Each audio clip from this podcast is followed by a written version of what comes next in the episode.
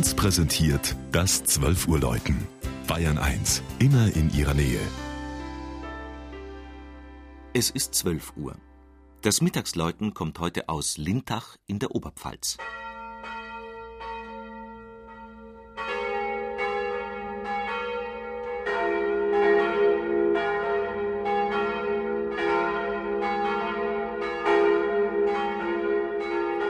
Lintach, das malerisch an der Fensterbachsenke zu Füßen des Naabgebirges gelegene Dorf, leitet seinen Namen ab von einer Linde, deren Stamm so mächtig war, dass es sieben ausgewachsener Männer bedurfte, um ihn zu umgreifen.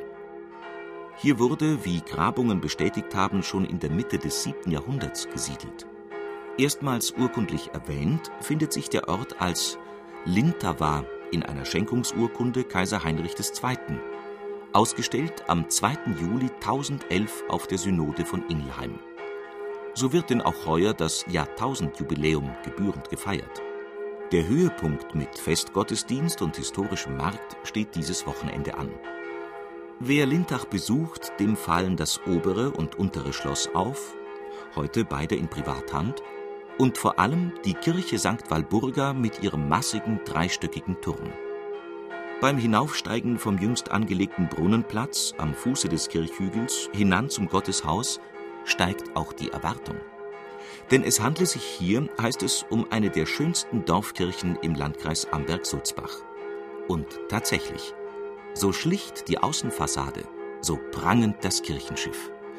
Unwillkürlich zieht es den Blick in die Höhe zum prachtvollen Stuck, der Chor und Langhaus regelrecht erblühen lässt in Weiß und Rosa, Grün, Gelb oder Hellblau, in Bandelwerk und Gelanden, Goldröschen und Goldgitter, Putten und Engelköpfchen. Der wohlbegüterte Lindacher Pfarrherr Josef Ibel hat dafür Mitte des 18. Jahrhunderts den Wessobrunner Meister Anton Landes kommen lassen und auch aus eigener Tasche bezahlt. Dem Reichtum des Stucks steht der Skulpturen und Bilderschmuck der barocken Altäre nicht nach ebenso wenig die schöne Rokokokanzel oder der Prospekt der Orgel mit seinen Bandschnitzereien aus dem Jahr 1746. Unter dem Satteldach des mächtigen Turms läuten neben der Totenglocke aus dem 16. Jahrhundert drei Nachkriegsglocken